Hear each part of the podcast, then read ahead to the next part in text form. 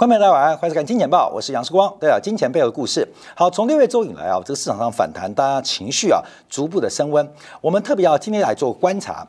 我相信很多金钱报观众有注意到，就是美国的短天期国债跟长天期国债、两年期跟十年期的国债利差，在昨天创下了二十二年的新高。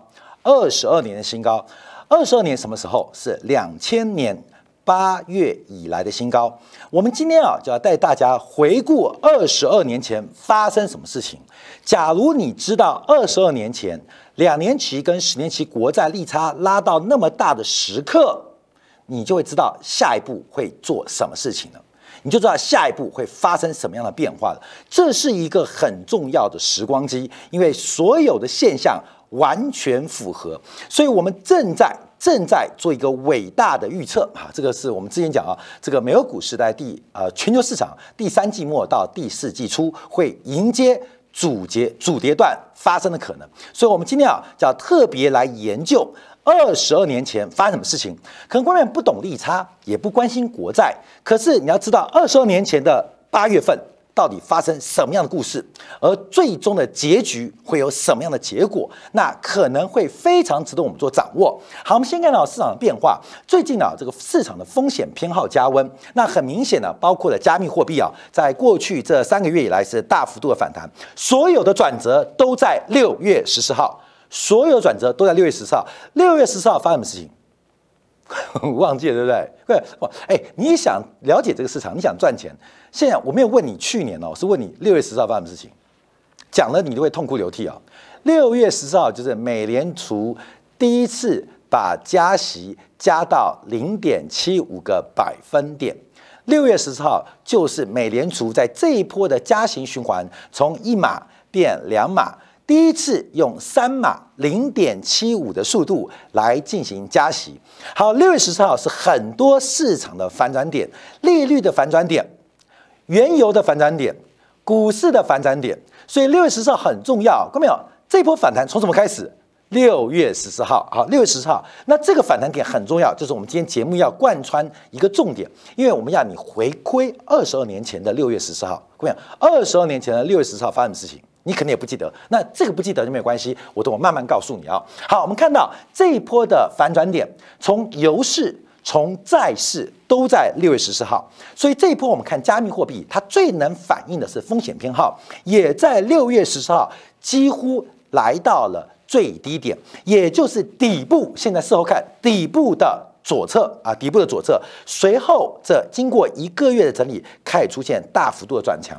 这一波以台币啊，这个涨幅啊，从低点八百八十三到这个昨天最高价一千八百一三啊，反弹了超过一倍啊，超过了一倍。那这个一倍厉不厉害啊？我们的金钱金钱感部分做过一个数学的一个分析啊，你赚两倍你也回不去啊，赚两倍你也回不去。好，这是六月十四号的一个反转点。好，另外我们看到像这些所谓的民营股、秘密股啊，这个民营股啊，最近反弹。力道也非常非常强。我们看到像这个 MC 啊，虽然财报不佳，可是股价在今年低点以来也反弹了高达百分之一百八十二。整个散户全面的归队，所有的散户全面的回温，所有的自信心重新的建立，这是目前市场上的现况跟发展。好，这是第一个观察。那为什么风险偏好会加温呢？好，为什么风险偏好加温？因为景气转弱的证据越来越迷了。景气萧条的可能性越来越大，那为什么信心会回归？也就是在景气下滑的过程当中，跟证据越来越清晰的过程当中，美联储这一波的紧缩循环应该要接近尾声了啊！这是市场上目前的判断，跟市场上信心重建的主要原因啊！就是目前很多人认为啊，美国的紧缩这个货币紧缩周期即将。到尾声了啊，所以目前风险啊，这个偏好就开始回归啊，开始加温等等的变化。那证据哪边？我们看到昨天呢，大家这呃有注意到，就是全球最大的这个绘图晶片的公司啊，NVIDIA，呃，公布了呃这个第二季度的财报，那营收的预期大幅的低于市场，仅仅只有六十七亿美元，给之前才在两个月前给的八十亿美元，足足衰退了。将近两成之多，尤其是这个高运算的，不管是游戏业务，还是这个就绘图晶片，还是采矿业务，当然它是统一公布啊，出现了非常巨大的滑落。单季就掉了百分之四十四，跟去年的高峰相比，一口气掉掉掉了百分之三十三。那唯一还在成长的是这个呃 data center 啊，数据中心业务啊。虽然虽然啊虽然啊虽然虽然说呃跟这个去年同比增长了百分之六十一，可能跟第一季相比，增长率剩下百分之一，也就是 NVIDIA 的财报跟整个的财测所告诉投资人的，就是主力部门。挂了，那未来部门没有未来啊，成长性失速啊，使得 NVIDIA 的大跌拖累昨天晚上费城半导体的表现。那当然，NVIDIA 也是台湾台积电最重要的这个先进制程的主要客户。那目前看到它的订单，看到它的展望如此悲观，也直累直接拖累了台积电的一个表现。好，这目前我们看到的一个观察。那我们看一下，因为目前从这个显卡的价格来做掌握，出现了全面性。崩盘的发展，我们看一下，因为这个显卡，不管是超维还是 NVIDIA，他们基本上的商业模式啊，都会有一个出厂价，就是官方价跟市场的真实价格。那这个价格啊，早上我们在开会的时候，我跟我们的小编有做过一个分析啊。我们这边不多说，我们先看下价格的变化。一度一度，在这个去年到前年的时刻，这个板卡的价格，市场经销商的报价。是官方报价多少啊？多少分两个，三百一十八 percent，也就是显卡的官方价格一千块美金。市场经销商的价格是三千一百八十块美金，也就是市场经销商给出来的价格远远超过官方价格。好，另外我们看到，包括了像超维这个 R 叉六千六千系列的显卡哦，最高峰的时候官方价一千块美金啊，举例啊，一千块美金，经销商给出价格是两千一百六十块美金。好，这是因为这个显卡业务它一个特殊商业模式有关系啊，这个商业模式很像是。缅甸玉啊，我讲缅甸玉，在这个石头没有切割之前，当市场的价格跟价值没有明确被定义之前，这是他们的一种经销模式，所以才会出现经销商的售价远远高过于官方的报价。像什么？像过去几年的茅台酒，茅台酒的挂牌价跟经销商的零售价有巨大的价差，这代表什么？代表景气非常热。好，我们看最新的价格啊，截至啊截至啊最新价格，目前不管是 NVIDIA 还是超维的显卡价格，经销商的报价都已经低于官方官网的定价，这也代表整个显卡市场目前已经出现了崩盘的发展，经销商有亏本的价格在市场进行抛售，甚至我们看到 NVIDIA。试图拖延新产品、新绘图和绘图机呃绘呃这个显卡的这个我叫 R T X 四零嘛，其实本来要出的不能出，为什么？因为都挂了。只要出新的话，经销商会破产哦。所以经销为了保护经销商，延后了新的显卡系列的。这个上市啊，这个就变得很神奇，你知道吗？就是明明已经 OK 了，甚至已经快做出来了，临时喊卡，因为旧的库存已经堆满仓库，所以为了消化库存，不得不延后新的显卡挂牌。所以不管是 NVIDIA、超维都见到这个状况。好，各位，我们并不是要讲 NVIDIA 跟超维，主要是跟大家提到，就是景气萧条跟崩盘的证据一一的浮现，使得市场。已经实现了它的预期，而这个预期一旦被实现，当然就成为利空出尽反弹的理由。好，那我们就要往下观察哦，因为啊，这个目前叫扩大从消费层面，我们知道游戏的玩家，不管是呃 Xbox 啊，还是 Switch 啊，基本上都是过去几年非常热卖的消费品。那会买这些人，基本上也是这个市场上消费的主力阶级啊，主力阶层，因为会去买叉。Xbox 啊，像我们这个小编啊，刚去签一个嘛，就是我们这小编里面最有钱、最会花钱的。他薪水再高都不够他花，他他就去买 Xbox。我不知道他有买这个 PS，也不要买 Switch，有买吗？买两个 Switch 有买，还差 PS 吗？我有。你有 PS？所以这次去买 Xbox。我没有那个。哦，这是买 PS 啊，你要知道，就是这是代表社会消费阶级的精英啊会做的事情。那可是呃，任天堂包括了 Sony，包括了微软，针对这个上一季度的游戏业务都进行了大幅度的下修，也就是这个市场最有消费力的那一群人，怪怪的。啊，怪怪的，是不是出了什么问题啊？这个不管是 Sony 的游戏业务下滑，微软的游戏业务下滑，还是连 Switch 的游戏业务也在做下滑。好，告诉大家什么？告诉大家，景气滑坡的速度远远超出预期。我们再看一个证据，不管从美国、从日本、纽西兰、瑞典、欧元区、澳洲，再到英国、德国、加拿大，甚至包括中国，全世界的消费者信心指数正在用一个非常恐怖的速度在快速的往下，极度的悲观跟恐慌在消费者心里面产生极大的消费打击跟消费阴影。讲这些不重要，这些都是。利空的兑现，证据的浮现，所以就出现一个非常重要的状况，这是我们今天的主轴，就是目前观察两年期国债收益率跟十年期收收国债收益率出现了非常严重的倒挂，两年期的收益率远远高于十年期的国债收益率，这像什么？哥们，你去银行做定存，三个月的利率比较高，还是一年的利率比较高？啊，我们直观来讲嘛，一定是一年的一年期的。储蓄存款利率高于三个月的存款利率嘛？这是个常识。那六个月比较高还是九个月比较高？正常情况之下，九个月会比六个月的存款利率来得高，这是正常的发展。可目前我们看到，美国国债收益率两年期跟十年期出现了非常严重的倒挂，也就是两年期的存款利率远远高于十年期的存款利率。为什么？等一下这张图我们回来再讲一遍，因为。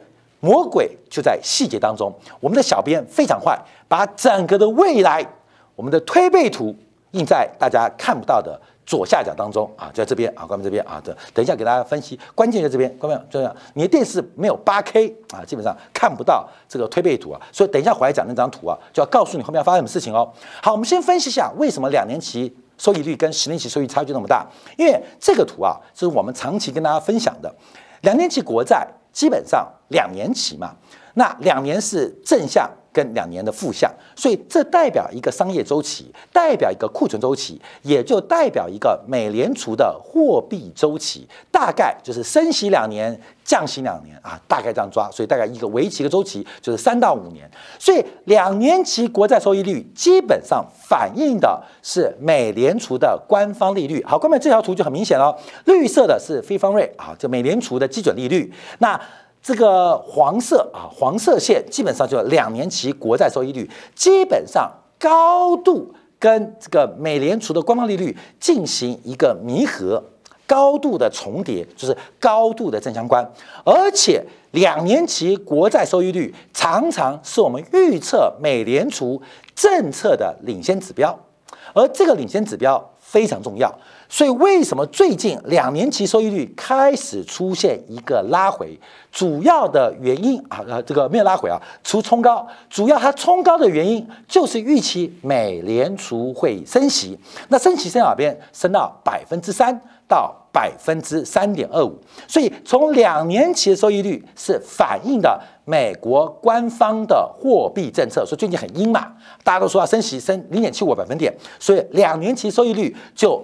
预期美联储会升到百分之三点二五，升到百分之三点五，这是两年期收益率相对比较高的原因，所以可以从两年期国债收益率来预测美联储的一个政策利率。好，那我们看十年期收益率就不一样了，十年期赌的是长周期的循环，也代表无风险利率的定锚，所以十年期收益率为什么一直跌？因为景气下滑，通胀即将成为一个故事。通胀在去年是一个事故，通胀即将在今年以后变成一个故事。从事故到故事，反映的就是十年期国债收益率不断不断的进行了一个下探啊，不断的一个下探啊。这是我们看十年期国债收益率。好，那我们就要观察两年期国债比较高，是因为美联储的利率水平；那十年期国债收益率比较低，是为反映美国长期的通胀。还有反映美国景气萧条的证据，所以就出现倒挂了嘛。两年期高高，十年期已经下去，而且十年期越来越低，两年期卡在天上，因为美联储还在嘴硬，所以市场上都读美联储嘴硬。好，我不管美联储嘴硬不嘴硬，关键我们要给大家看一个故事，因为啊，刚刚提到这个两年期跟十年期的国债利差哦，以绝对利差角度是创下二十二年，也就是二两千年八月以来最大。哦，这还不是比例哦。光是从利差的点数就创下两千年八月以来的最低。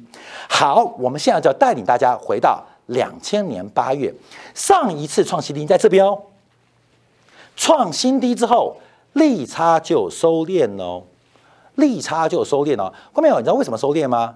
因为美联储后来真的降息了。美联储真的降息了，美联储乖乖的听两年期国债收益率的话，真的降息了。所以，我们看到两年期收益率跟十年收益率的利差关系，在上一次两千年八月见到开口最阔，十年期。作为无风险利率的定锚，指导的两年期收益率的变化，而两年期收益率又指导了预测了美联储的官方利率。所以上一次的转折点是在两千年八月，而我们今天要观察的是最近的利差是创下两千年八月以来最大。好，观众我们观察一下，是不是真的预测到了？好，来来来，回去看，记得两千年八月哦。两千年八月哦，好，我们看美联储啊，在上一次在两千年的五月份，两年期收益率来到最高，两年期收益率来最高。这一次啊，两年期收益率最高应该是在上个月，上个月。所以按照上次经验，你知道领先美联储多久吗？因为美联储什么时候降息？两千年十二月，中间差了七个月，差什么？两年期的收益率见到顶点，领先美联储的启动降息七个月。哎呦，看到没有？不得了嘞！我们抓到一个领先指标，而且领先美联储将近有半年的时间。那两千年五月，这个利率借到峰值，而十年期国债收益率已经往下。十年期国债收益率像主人嘛，两年期收益率像是狗嘛？为什么？因为十年期代表美国经济的真正的潜在的产产值跟生产力，而狗是谁？美联储嘛。美联储只能应对周期循环，但不能改变美联储长美国长期的国力嘛。所以主人是美国国力，狗是美联储。那我们。作为一个旁观者，就要关心主人跟狗的关系。所以上一次我们看到狗在转折，我们就知道，呃，有些变化即将发生。那为什么狗会转折？狗一定转呢？因为从两年期国债跟十年期的收益率出现了扩散，可以发现，可以发现。所以这一次市场上都在预期加息跟紧缩接近尾声。好，过没有？故事到这边，那就变成一个 happy ending，是一个幸福开端，股市低点的开始。但我们再把魔鬼嗯抓出来，记住哦，国债利差两年期跟十年期拉最开的时候是两千年八月，你要记好三个时间点哦，三个时间点。美国两年期国债收益率最高峰是两千年五月哦，也就是两千年五月。两年期国债收益率作为预测美联储官方利率指标的，在两千年五月价高峰，这有领先性哦。果不其然，在两千年十二月，美联储开始降息，所以我们现在出现三个时间点：两千年五月发生什么事情？市场预期美国的货币紧缩在不久之后将会结束，在两千年八月准备兑现这个想法，在两千年十二月。正式成型，美联储真的乖乖听话开始降息，好过没有？三个时间点哦，两千年五月、两千年八月、两千年十二月。我们现在在哪边？我们现在两千年的八月哦，有三个时间点哦。好，观众朋友，时光带你回时光机来看一下当时发生的事情，所有的细节就在这个画面的左下角啊，左下角啊，左下角。这个不要让大家看太多，因为我们知道盗版很多啊，让你们很难盗版。好，我们看一下发生的事情，看到没有？美国股市在两千年出现网络泡沫嘛？什么时候最高点？最高点是两千年的三月九号，见到纳斯达克最高五千零四七点，随后这个泡沫破灭，开始下跌，跌到哪边？光明在跌哪边？跌到三千零四十二点，整个波段跌幅将近四成，从五千点跌到三千点，跌的重不重？跌的好重，甚至比美国股市这一波修正都来得大哦。在五千点跌到三千点，发生什么事情？各位为什么会止跌？时间出来了，两千年五月，两千年五月，美国科技股的修正，在五千零七四十七点跌到三千零四十二点，指数修正了四成，跌掉了四成之后，见到了一个迹象，要止跌了。什么迹象？美国的两年期国债收益率开始弯头往下，各位就是七月份、六月、七月、八月正在发生的事情哦。各位记住这个时间点哦，就是两千年五月哦，两千年五月哦。啊，各位你一定忘记了，我们再啰嗦点，再回到前面看，就是这个时间点，两千年五月啊，各位，呃，就这个时间，就这个点，两年期收益率从顶峰上去到这边转折往下。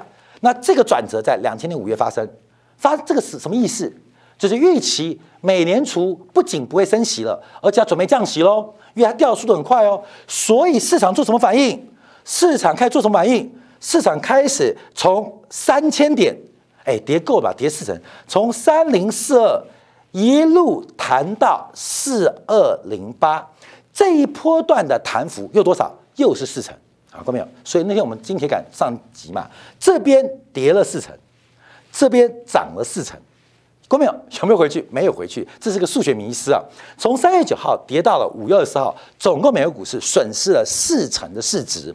从五月二十号，因为两年期国债收益率正式转折往下，美联储即将刺激，即将放水了，所以美国股市开始反弹。反弹到什么时候？反弹到八月份四二零八，涨多少？涨了四十 percent，涨了四十 percent。好，看到没有？这是我们现在就在其中哦。